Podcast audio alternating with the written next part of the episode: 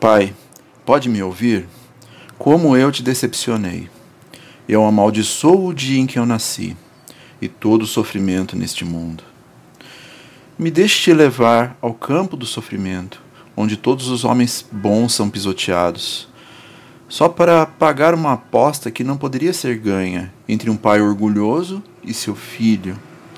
Vai me guiar agora, pois eu não consigo ver. Razão para o sofrimento e para essa imensa miséria.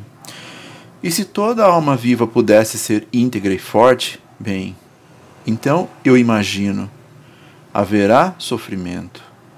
É, haverá sofrimento. E haverá sofrimento não mais.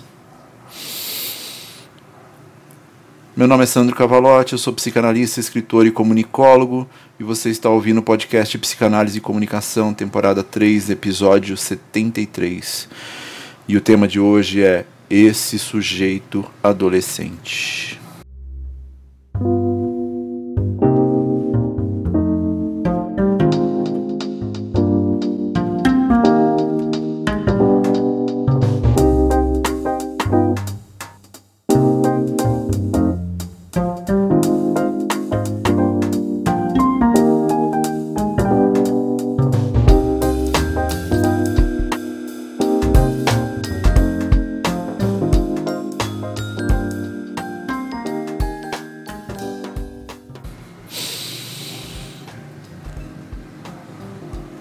Segredo para quem me acompanha que eu tenho uma clínica muito voltada para a adolescência, além do acolhimento aos adultos, claro.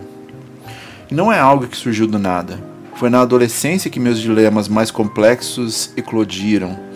É nos anos 80, eu tenho 48 anos, aliás. Momento pós-ditadura, com muita repressão, mas também muita vontade de fazer coisas. A escola estadual ainda estava se readequando ao modelo de liberdade discursiva e alguns professores faziam apresentações de músicas de protesto para a interpretação de texto e choravam muitas vezes em silêncio ao som de Para Não Dizer Que Não Falei das Flores, do Geraldo Vandré. Ou então sorriam por um futuro menos violento ao som de Canção da América, do Milton Nascimento. Com os dois pés na literatura muito desde cedo, eu conheci vários artistas que passaram pelos momentos de repressão. Mas a adolescência estava me levando para um caminho mais turbulento o do punk. Por isso, a introdução se utiliza de um trecho de uma música do Bad Religion chamada Sorrow tristeza, sofrimento onde há um pouco do que seriam algumas das angústias adolescentes. Porque, apesar de estarmos focados em nós, sem nem sabermos muito bem disso, também temos uma preocupação com tudo o que acontece ao nosso redor. Pensando bem, muito do que se expressava nas letras eram sentimentos que eu gostaria de passar para os meus pais, seja no sentido de raiva, seja no sentido da tristeza, seja no que for. Hoje eu percebo isso claramente, mas aos 14 anos tudo era muito confuso. Eu estava mudando psiquicamente, emocionalmente, biologicamente. E não tinha como extravasar tudo isso porque ainda não havia um ferramental desenvolvido. O resultado é isolamento. No meu caso, foi dos sentimentos em relação aos meus pais, que reverberaram anos mais tarde. Mas também sublimei muitas coisas para as relações com os amigos, pseudo-namoradas, trabalho, escola, grêmio estudantil, entre outras atividades.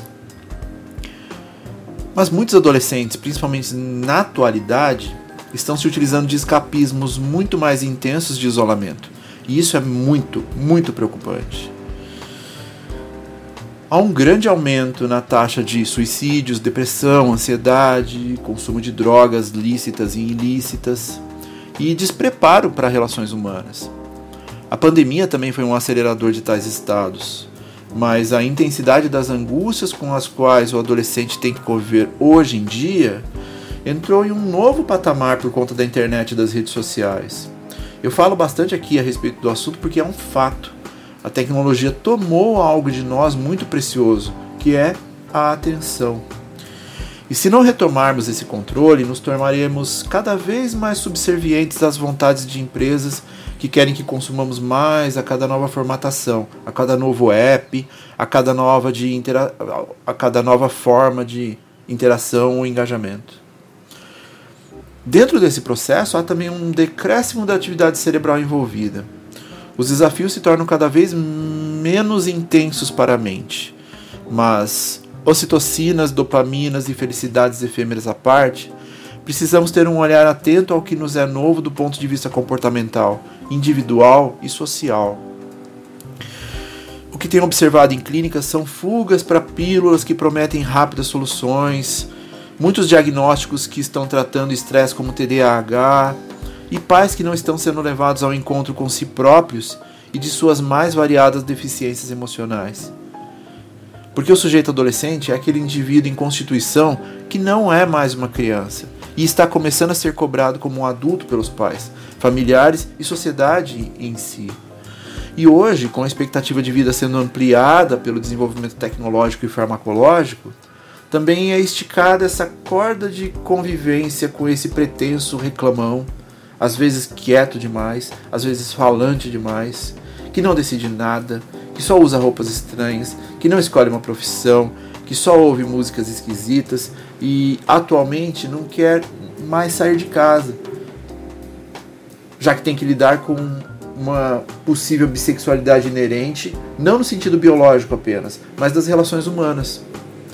E tem toda uma questão geracional e de associações com o nosso desenvolvimento econômico que fazem sentido para a aproximação com o real. Isso sem falar da pressão sobre as sexualidades, as responsabilidades e os processos decisórios sobre seu próprio querer. Se nem ao menos ter ideia de como começar a elaborar tal assunto.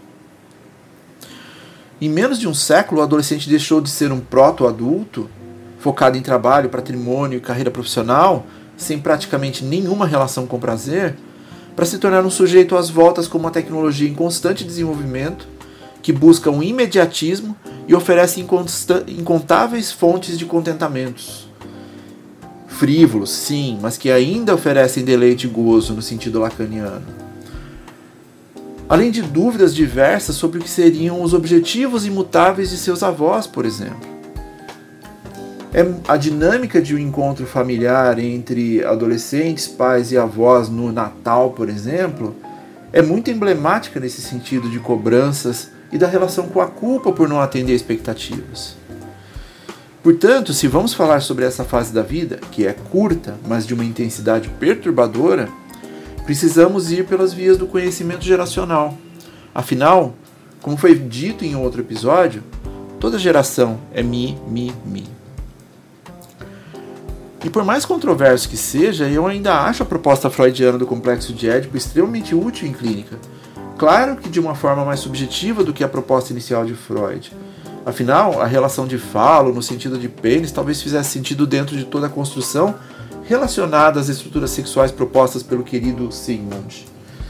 Era uma outra época, e dando crédito necessário ao criador, para um desenvolvimento prévio de saber sobre as teorias psicanalíticas, é fundamental conhecer a visão primária deste intricado triedro, pai, mãe e filho, para somente assim conseguirmos arquitetar sua relação com o mundo atual, cuidadores, filhos, sociedade, e uma visão mais contemporânea.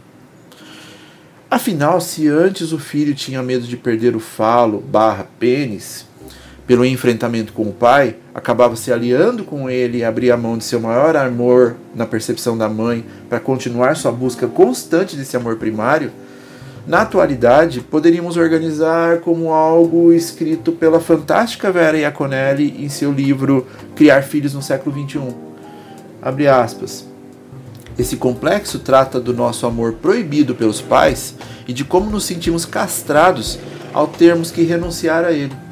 À medida que somos capazes de renunciar a esse amor, criamos a possibilidade de amar todas as outras pessoas do mundo.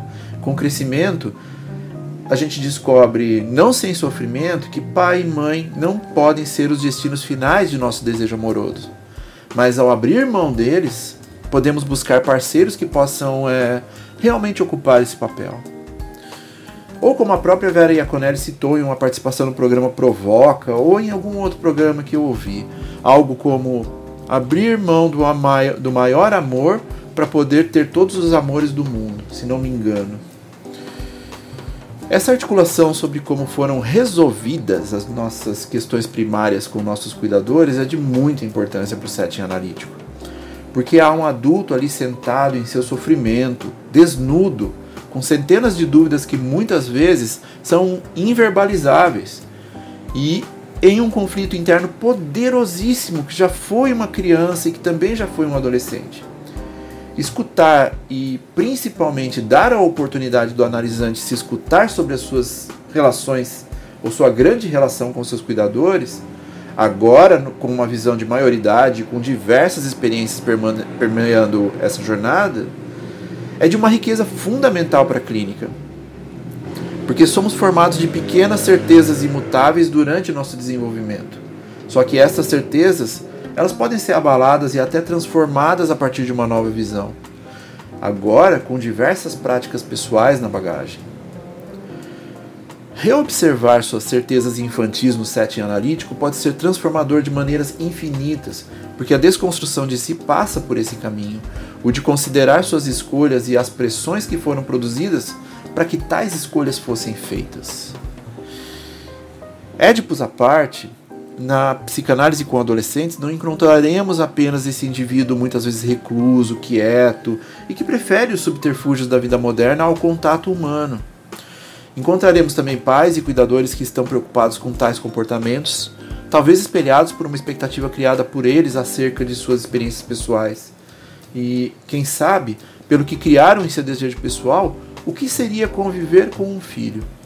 E na maioria das vezes isso cai por terra durante o percurso. Tudo isso porque tais idealizações são desenvolvidas ainda quando nem se é biologicamente possível o processo da gravidez.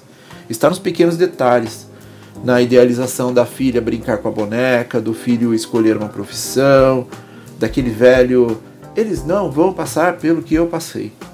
Como se privá-los do sofrimento fosse o melhor caminho para eles ficarem bem.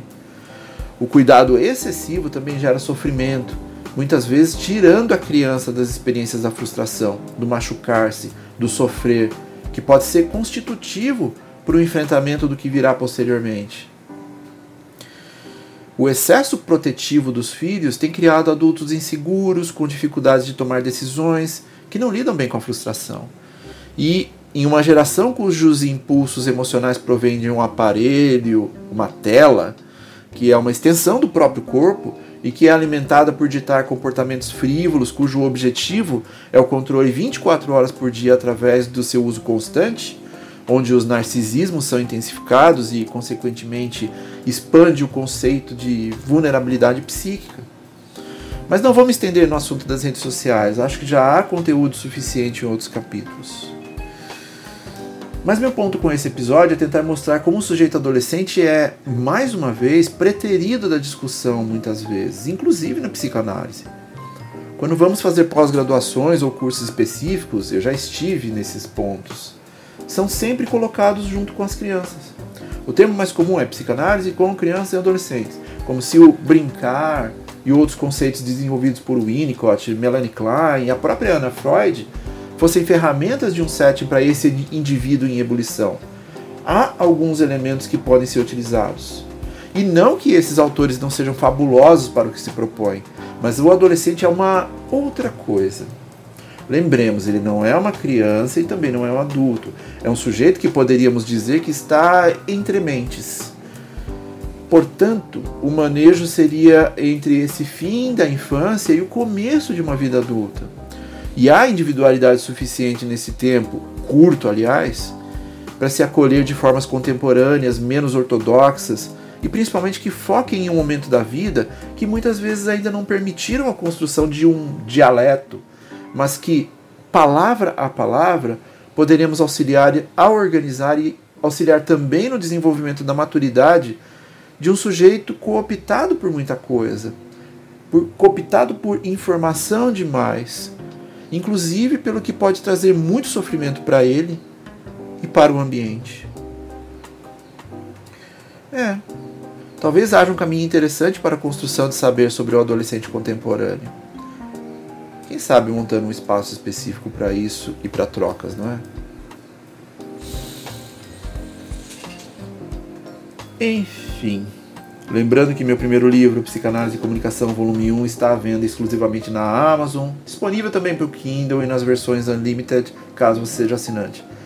Caso se interesse por adquirir, o link está na descrição e é facilmente encontrado na busca do site da Amazon pelo meu sobrenome, Cavalote, ou pelos termos psicanálise e comunicação. E no próximo mês, março, teremos o lançamento do podcast da Escola de Psicanálise de Curitiba, focando em temas específicos da psicanálise para alunos e possíveis interessados na transmissão da psicanálise. Eu colocarei o link por aqui quando estiver disponível. E caso queiram mandar temas, interagir de alguma maneira, minhas redes sociais, meu WhatsApp e meus formas de contato estão na descrição. E fiquem muito bem.